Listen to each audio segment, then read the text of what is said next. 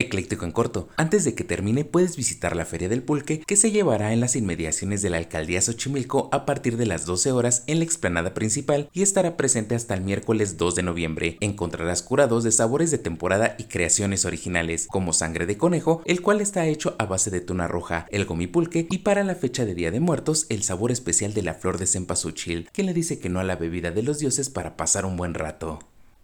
Por si te lo perdiste, una usuaria de internet subió un video algo peculiar donde una pasajera en el metro de la Ciudad de México la pasaba de lujo mientras viajaba en el vagón de las mujeres. Resulta que mientras esperaba llegar a su destino, echaba un trago coqueto con un buen whisky y un refresquito para acompañar. Vaya vaya, nada mejor que unas copas para disfrutar el viaje.